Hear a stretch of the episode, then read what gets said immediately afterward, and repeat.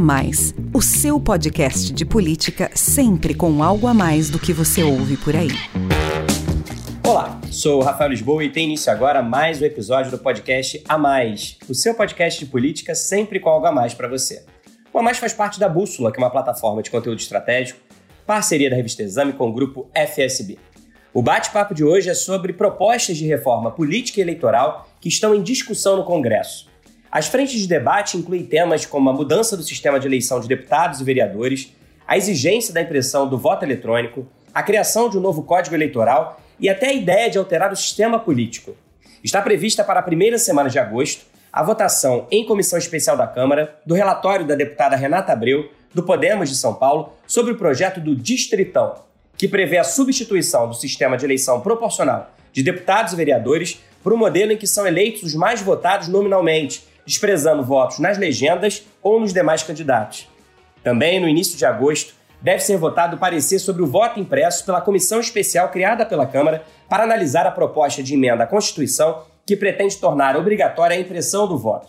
O projeto é uma das principais bandeiras do presidente Jair Bolsonaro e de seus apoiadores, que têm levantado constantemente suspeitas sobre as urnas eletrônicas, porque, na avaliação deles, elas seriam passíveis de fraude. Presidente de 11 partidos, incluindo legendas aliadas ao governo, já se manifestaram contrários à proposta e defenderam que o atual sistema de votação é confiável. A Câmara também discute a revogação de toda a legislação eleitoral ordinária e a sua substituição por um único código, que, entre outras medidas, simplifica a fiscalização de partidos e candidatos, restringe pesquisas eleitorais e afrouxa as regras da ficha limpa. O relatório, que está sendo elaborado pela deputada Margarete Coelho, do Progressistas do Piauí e tem mais de 900 artigos, pode ir à votação em agosto. Há ainda uma outra frente de debate que está se desenhando no Congresso e ganhou fôlego nos últimos dias ao receber apoio do presidente da Câmara, Arthur Lira, que é a proposta do semipresidencialismo. O sistema político presente em países como França e Portugal substituiria o atual presidencialismo brasileiro, com a introdução da figura do primeiro-ministro e o aumento do poder do parlamento. A ideia faz parte de uma PEC de autoria do deputado Samuel Moreira, do PSDB de São Paulo, que Lira pretende colocar em discussão. A mudança já foi defendida por ministros do Supremo, como Luiz Roberto Barroso e Gilmar Mendes, e pelo ex-presidente Michel Temer. Lula e representantes da oposição criticaram a possibilidade de alteração do sistema de governo e chamaram a proposta de golpe diante da liderança do petista nas pesquisas eleitorais. Se todos esses projetos ainda estão em fase de debate, na semana passada, os parlamentares já aprovaram uma mudança para as eleições do ano que vem, que tem provocado reações não somente na classe política, mas em toda a sociedade. O aumento do fundo eleitoral, cujo valor saltou para 5 bilhões e 700 milhões de reais, quase três vezes mais do que a cifra do pleito de 2020. Apesar de boa parte da bancada governista ter votado a favor do fundo, incluído na lei de diretrizes orçamentárias, o presidente Bolsonaro já disse que deve vetar o aumento aprovado. Para conversar sobre esse conjunto de iniciativas de ordem eleitoral e política em discussão no Congresso, eu recebo aqui os analistas políticos Alon Feierwecker e Márcio de Freitas. Sejam muito bem-vindos, Alon e Márcio. Eu começo o nosso bate-papo querendo saber de você, Alon, o que deve acontecer com o fundo eleitoral aprovado por deputados e senadores. Bolsonaro garantiu que vai vetar, correndo o risco de contrariar a sua base de apoio no Congresso. A gente sabe que o parlamento sempre pode derrubar um eventual veto do presidente. Diante da reação negativa da opinião pública ao aumento do fundo, que foi triplicado, como você acha que essa história vai se desdobrar? Bom, olá Rafael, olá Márcio, olá você que está nos ouvindo. É muito provável, Rafael, que se chegue a uma solução intermediária, porque você tem eleições marcadas para o próximo ano, essas eleições vão custar dinheiro. É, a eleição presidencial a gente sabe que custa caro, porque existe, em primeiro lugar, é, toda a, a, necessidade de toda uma estrutura para produzir os chamados programas de televisão. Né? E a gente sabe também que as eleições nos estados custam muito caro. É, a eleição de governador e de senador é até natural que custe caro, porque é, são eleições em que o distrito é o conjunto do estado, o candidato tem de, tem de buscar votos no conjunto do Estado e isso tem um custo é, muito elevado. Mas as eleições de deputados, elas também são muito caras no Brasil, também porque o distrito é o Estado no seu conjunto. Então, mesmo que o deputado tenha uma base eleitoral, onde ele é, busca e consegue ter a maioria dos seus votos, é muito arriscado o deputado não buscar votos no conjunto dos municípios do estado. Em geral, os deputados que acabam se elegendo são os que têm uma base eleitoral forte, mas que também têm uma votação espalhada pelo estado. Então, pega, é, por exemplo, o, um candidato a deputado em Minas Gerais, aqui, o estado do nosso colega Márcio de Freitas, tem mais de 800 municípios, é o estado do Brasil que tem mais municípios. Não digo que o candidato precise fazer campanha nos 800 municípios, precise buscar alianças em todos, mas ele precisa buscar alianças no número muito grande de municípios. Pega outro estado, por exemplo, como a Bahia, ou estado como São Paulo, estados do Nordeste como Piauí, o Maranhão, estados muito grandes, com muitos municípios, onde inclusive o deslocamento ele é muito caro, não dá para você, por exemplo, fazer campanha na Bahia só viajando de carro. Você muito provavelmente vai ter de usar outro tipo de transporte, transporte aéreo. Né? A eleição é uma eleição muito cara e os deputados, principalmente, mas também os senadores, se bem que dessa vez é, dois terços do Senado não, não vão ser renovados, só um terço que vai ser renovado. Então a questão eleitoral, a não ser para aqueles senadores que são candidatos a outros cargos, a questão eleitoral não está colocada para dois terços do Senado, mas está colocada para pelo menos um terço do Senado. Então, para fazer a campanha eleitoral precisa de dinheiro. Agora é evidente que o Congresso foi com muita sede ao pote, né? Porque ele triplicou essa verba. Mas também não dá para fazer a eleição sem dinheiro. Então é muito provável que se cheguem a um acordo. O problema é que o, o Congresso Nacional ele foi com muita sede ao pote. Então agora para fazer um ajuste, qualquer aumento em relação aos 2 bilhões de reais é, que foram alocados para as eleições no período recente vai ser visto com muita desconfiança e com muita revolta é, pela população e vai ser um acontecimento muito explorado contra os parlamentares. E, e não vamos esquecer que, no caso da derrubada de vetos, o voto é nominal. Então, se eventualmente o presidente quiser vetar e os deputados e senadores tiverem de derrubar o veto, se não encontrarem ali uma solução regimental para aprovar é, a verba eleitoral sem ter de derrubar o veto do presidente da República, se eles tiverem de derrubar o veto, a votação vai ter que ser é, nominal. Alon, só lembrando que tecnicamente o que foi aprovado é a LDO, a Lei Sim. de Diretriz Orçamentária, que permite o gasto, mas ela não prevê a alocação do recurso exato. Então o Congresso fez uma jogada, vamos dizer assim, de precificar esse valor. É até esse montante, mas o valor realmente vai ser decidido somente na lei orçamentária anual para o próximo ano. Então eles têm tempo para fazer uma correção disso dentro do valor. E aí o governo tem tempo também para assimilar isso, e esse é um processo que eu acho que estão jogando isso para conquistar, vamos dizer assim, a perda de 2 bilhões ali a seu favor, dizendo que estão chegando nesse acordo salomônico que você está dizendo aí. Agora, essa tua observação é importante, Marcos, porque mostra que eles se é, tiveram uma precaução ali de, de, de ter uma saída. Mas do ponto de vista pelo ângulo da comunicação, já está consolidado na população, é, já está consolidada a tese de que eles aprovaram 6 bilhões. Isso aí já está já tá na cabeça das pessoas. Então, se eles aprovarem qualquer coisa diferente dos 6 bilhões, vai ser um recuo. O problema é saber qual é o tamanho do recuo que vai ser aceitável pela, pela população e pela opinião pública. Márcio, uma das propostas polêmicas em debate no Congresso é a do Distritão, para substituir o sistema de eleição proporcional de deputados e vereadores. Não é a primeira vez que o tema é discutido no parlamento, mas, apesar de a ideia ter sido derrotada nas outras ocasiões e vários dirigentes partidários já terem se colocado contra o projeto atual, a avaliação desta vez é que o Distritão tem chances de avançar e até conseguir votos suficientes no plenário. Qual é a sua opinião? Você acredita que o projeto pode ser aprovado na comissão especial e até virar realidade? Rafael, é um prazer falar com você aqui, com o Alon, com os nossos ouvintes. É, eu acho interessante o projeto da Renata Abreu, porque ela tentou fazer uma coisa para tornar ele mais palatável, essa proposta do distritão. Ele funciona, na verdade, com uma transição para o voto distrital misto na outra eleição daí a quatro anos. Então, você teria um avanço institucional, porque fazer é, eleições hoje no Brasil é muito complicado. O, o, distritão ele é um estado inteiro. Você fazendo um, um, distritão com os distritos menores, você facilitaria isso. E ela propõe mais ou menos essa transição, onde você teria a lista dos parlamentares, você teria o, o parlamentar também que fosse votado no distrito. Essa fusão ela seria mais interessante para tornar as eleições mais baratas e aprimorar o nosso sistema. É, esse é um atrativo, mas é difícil você conseguir é, fazer isso porque as eleições no Brasil são muito difíceis. Minas Gerais, por exemplo, como o Alon citou, tem 853 municípios. E você tem, é claro que cidades que permitem ali a eleição de um parlamentar dentro daquela cidade. Uma cidade como é, Uberlândia, Juiz de Fora, Contagem, Belo Horizonte, elas elegem sozinhas parlamentares. Mas você tem muitos municípios com 5, 10, 15 mil eleitores que o deputado precisa juntar várias delas em vários pontos do estado para conseguir viabilizar a sua eleição. Então é complicado você fazer isso nesse sistema. Só que o distritão mesmo, puro, ele enfraquece as lideranças partidárias.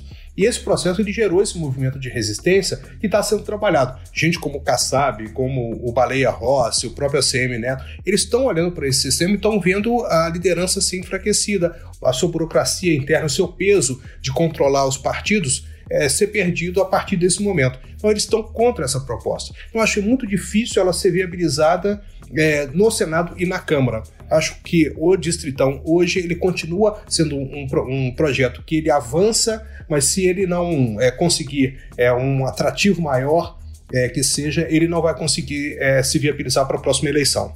Alon, agora eu quero falar com você sobre a PEC do voto impresso, considerada aí prioridade dos bolsonaristas. Parlamentares da Comissão Especial da Câmara já haviam formado maioria para rejeitar o parecer do projeto antes do recesso, mas uma manobra governista adiou a votação para a primeira semana de agosto. Você acredita que algo muda até lá ou a proposta deve mesmo ser derrotada ainda na comissão? Está é, ficando cada vez mais difícil a viabilidade do voto impresso, que é aquela modalidade em que o eleitor enxerga um papelzinho, sem poder tocar no papelzinho, mas enxerga o papelzinho com o voto que ele fez antes de apertar o confirma e antes desse papelzinho ser lançado numa urna, onde ele vai poder ser conferido depois da eleição. Primeiro, porque em outubro, qualquer medida de mudança no processo eleitoral tem que ser aprovada até outubro. Segundo, porque é muito duvidoso que, mesmo se houver essa mudança legislativa até outubro, o TSE consiga é, montar toda a estrutura para fazer essa impressão de voto no país inteiro. Nós tivemos aí esse episódio da suposta ameaça do ministro da Defesa é, transmitida ao presidente da Câmara. Os dois negaram, né? Mas isso chegou, isso foi publicado, essa ameaça de que sem voto impresso é, não haveria eleição no ano que vem. O que eu acho mais provável, Rafael, é que não tem o voto impresso, a gente tem a eleição e quem se eleger vai ser diplomado e depois vai ser empossado no Brasil inteiro, porque nós temos uma justiça eleitoral que tem a palavra final sobre o processo da eleição. É uma situação um pouco diferente dos outros países. De todo modo, vai ficar esse debate como forma de quem, como uma porta, né? Uma, uma, um atalho é, para quem perder as eleições questionar a legitimidade, não apenas no plano federal, eleição para presidente, mas eleições para governadores, senadores, ou até deputados. Márcio, eu quero te ouvir agora sobre a proposta em discussão na Câmara de um novo Código Eleitoral, cujo relatório pode ser votado no mês que vem. Entre as novidades estão medidas que simplificam e tornam menos rígidas as regras de prestação de contas, além de afrouxar punição a políticos que incorram em irregularidade. O texto pretende proibir a divulgação de pesquisas eleitorais no dia e na véspera das disputas, além de criar um suposto percentual de acerto dos institutos. Como é que você avalia essas e outras mudanças desse projeto de reforma eleitoral? E quais são, na sua opinião, as chances de aprovação?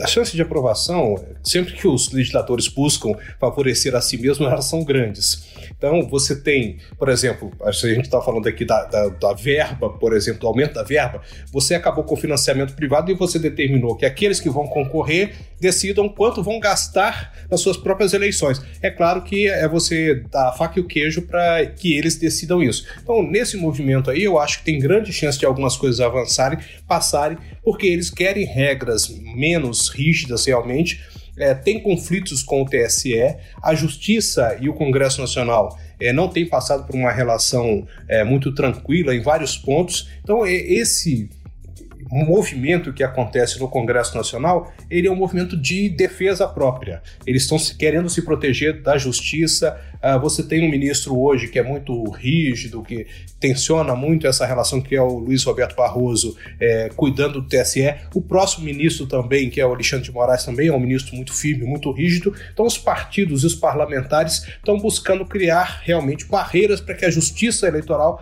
os enquadre ou faça determinações ali de punição a parlamentares que se excedam em suas candidaturas. E aí eles estão querendo fazer um movimento de questionamento de pesquisas eleitorais é que é, será, evidentemente, é, para fora. Para consumo interno, por exemplo, eles vão continuar é, consumindo suas próprias pesquisas, contratando e verificando até o último momento. A sociedade não terá o direito de saber. É uma espécie de uma censura, vamos dizer assim, que os políticos vão fazer para a sociedade, enquanto eles terão acesso para saber se eles estão bem cotados ou não. Eu acho que aí é, você tira uma, uma, equidade do eleitor, enquanto uh, os políticos terão mais informação do que o restante da sociedade. Agora, para encerrar, eu quero conversar com vocês dois sobre a proposta do semipresidencialismo, que nos últimos dias ganhou o apoio do presidente da Câmara dos Deputados, Arthur Lira.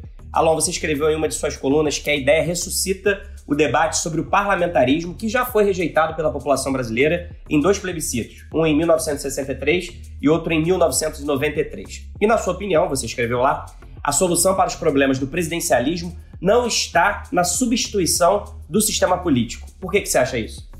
Porque a solução é, para os problemas de instabilidade política no Brasil é você ter um sistema em que, quando você elege o presidente, seja razoavelmente fácil eleger junto uma maioria no Congresso. O problema hoje é que você elege o presidente da República e você vê o Haddad e o Bolsonaro, candidato do PT e do PSL na época, o Bolsonaro, tiveram juntos, é, se não me engano, é, 46 mais 30, pelo menos uns, é, uns 75% do voto válido no primeiro turno.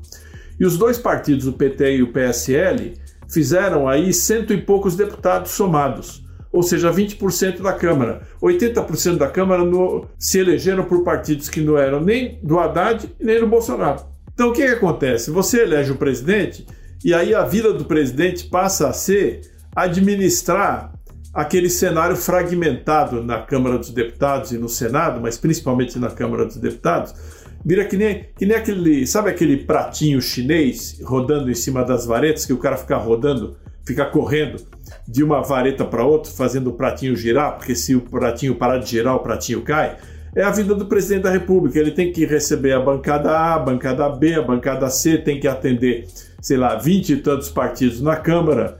É, dentro de cada partido é, tem alguns grupos formados. O governo não tem como impor disciplina partidária é, aos deputados, porque o, o, presidente da República ele não lidera o partido majoritário.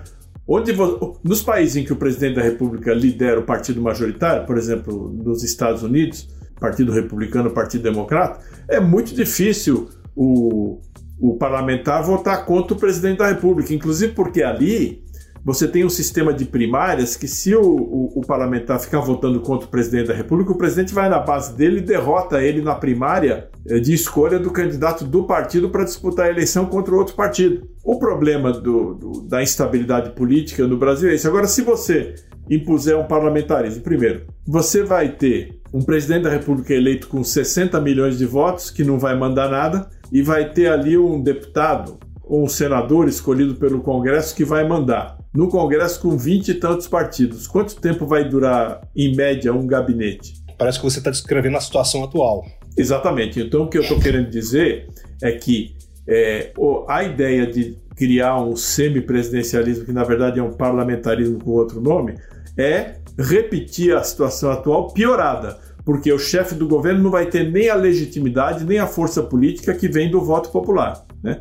Essa é, é a minha opinião você deveria ter um sistema, eu até propus isso no artigo que você citou, Rafael, que era eleger as bancadas não pelo voto dado aos deputados nos estados, mas pelo voto dado aos, ao, ao, candidato a presidente nos estados. Então, se o Bolsonaro fizer é, no primeiro turno 40% de voto no, no, estado, o partido dele faz 40% dos deputados naquele estado. Aí você vai ter, o, você teria, por exemplo, o Bolsonaro com uma base eleitoral, se bem que ele, ele conseguiu brigar até com os deputados que ele elegeu, né, do PSL. Mas, de todo modo, você vai ter o presidente da República com pelo menos 30, 35, 40% é, das cadeiras ali é, potencialmente na Câmara, que já dá a ele uma outra condição de negociação para formar essa maioria. Agora, você implantar o parlamentarismo é, do jeito que está organizado o sistema partidário e eleitoral no Brasil, é você perpetuar o problema acirrando a crise. O aspecto positivo que pode ter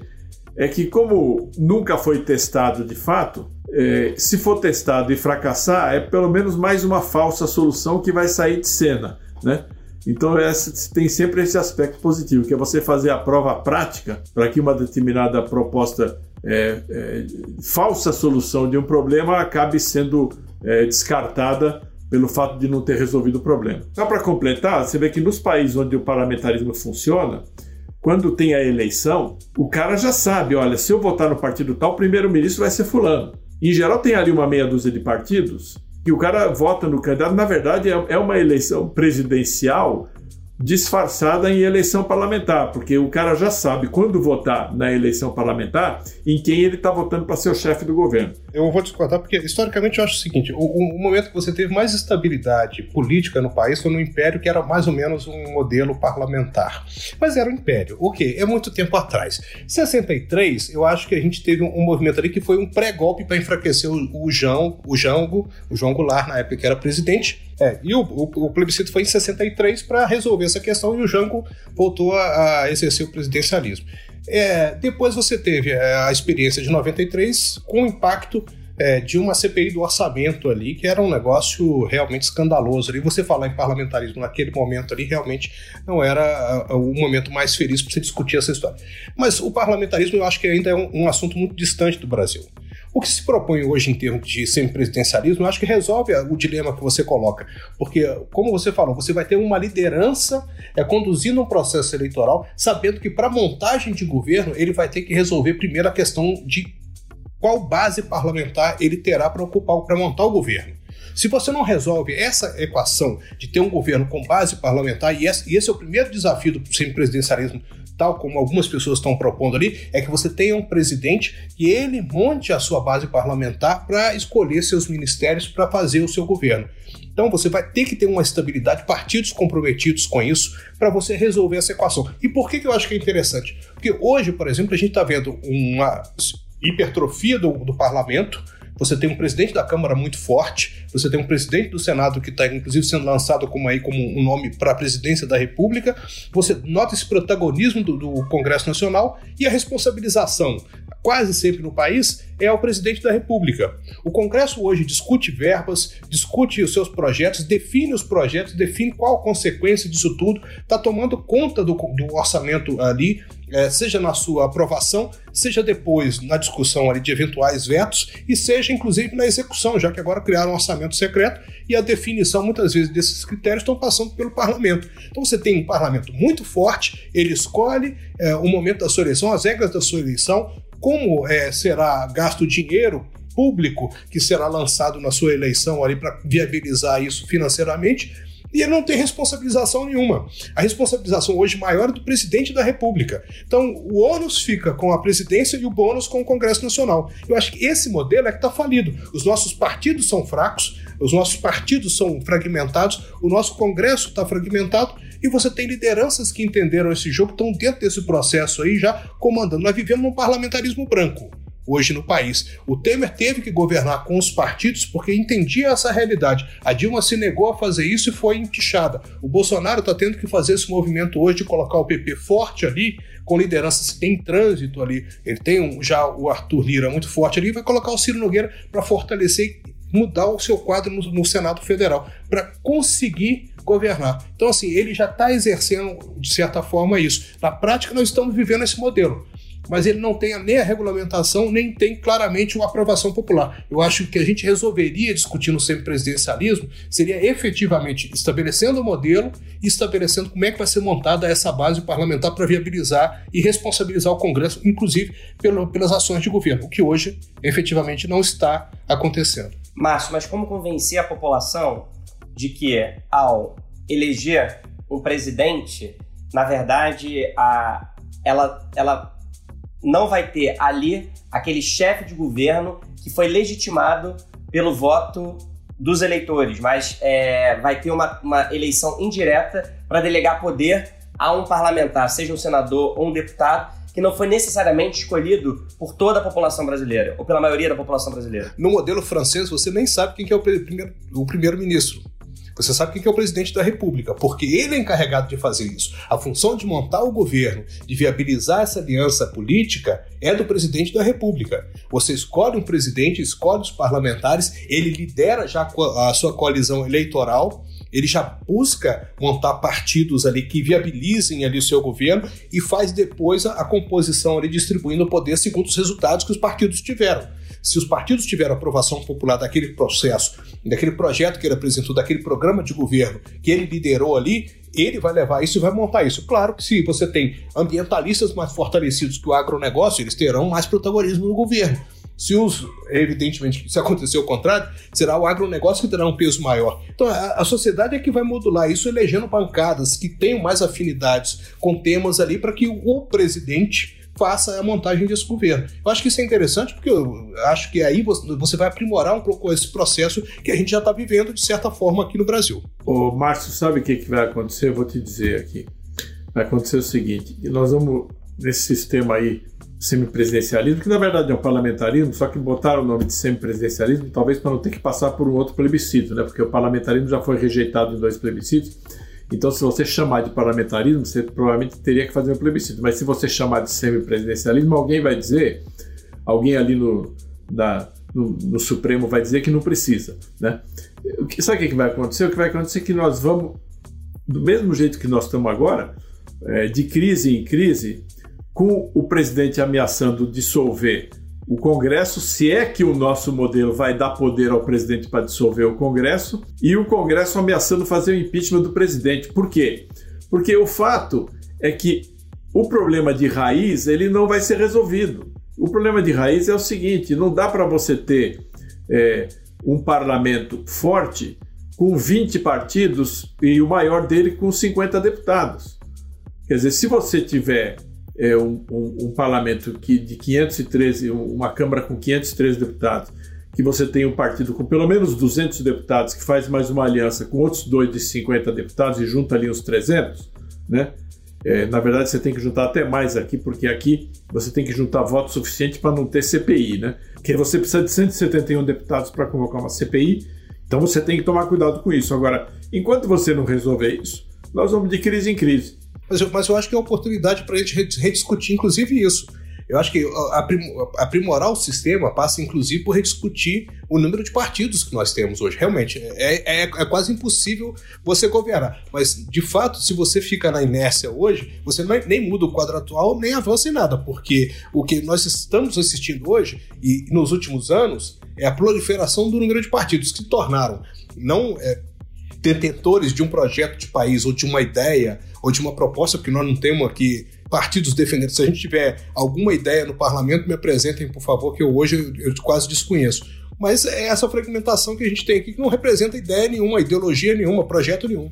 Vocês dois, mesmo discordando, concordam que a fragmentação partidária, a hiperfragmentação partidária, é um problema hoje e que traz muita instabilidade para o sistema político brasileiro, seja ele presidencialismo, seja ele semipresidencialismo que venha a ser adotado, o fato é que essa pulverização de partidos acaba contribuindo aí para a instabilidade é, e para os problemas. Mas é, antes de encerrar, porque o, eu sei que a gente já falou bastante, mas eu queria só fazer uma última, uma última provocação. Ô Márcio, você falou que é a oportunidade de, de a gente discutir é, o aprimoramento do sistema.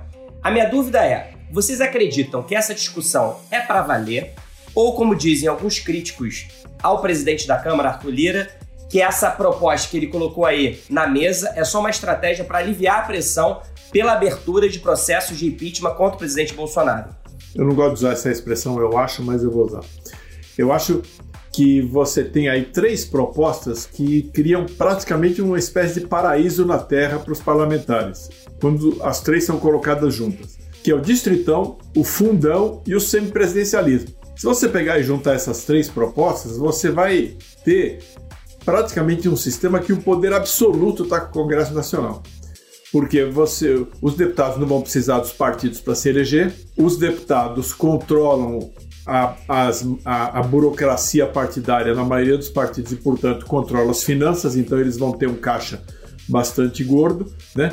E o presidente da República vai ser uma figura decorativa que vai depender de um primeiro-ministro que vai ser indicado pelos parlamentares. Então, como não tem vácuo na política, não tem espaço vazio na política, esse essas dificuldades políticas e um certo enfraquecimento político, não enfraquecimento popular, mas enfraquecimento político do presidente da República, acaba criando uma situação em que o Congresso Nacional, especialmente a Câmara, Câmara dos Deputados, vai avançando. Vai avançando e se você juntar tudo que está sendo discutido, e se isso de fato acontecer, você vai chegar a uma situação em que você vai ter praticamente um poder absoluto incontrastável na mão do Congresso Nacional. Eu acho que é interessante você ter é, esse poder que você está falando ali, que as pessoas vão saber a quem cobrar. O que eu acho que hoje não acontece é que as pessoas olham para o sistema, cobram do presidente da República e o Congresso, volta a dizer, continua com o bônus de ter poder, mas não, não responder por esse poder.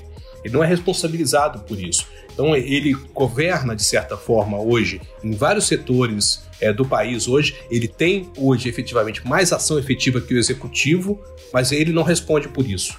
Ele governa impunemente e muitas vezes errando mas a responsabilidade cai em outros setores. Então, o Congresso Nacional, a partir do momento que ele for responsável, que as pessoas souberem que ele manda, também vão cobrar diretamente dele. Vai deixar de cobrar do presidente vai cobrar do primeiro-ministro, vai cobrar do deputado, do senador, e essa relação vai ficar mais clara e mais transparente. Eu acho que o único sistema que vai melhorar um pouquinho vai ser esse. E assim, chegamos ao fim de mais um episódio do podcast A Mais. Muito obrigado, Alon e Márcio, pela participação. E um agradecimento especial a você que esteve conosco até agora. A gente se encontra novamente na próxima semana. Tchau!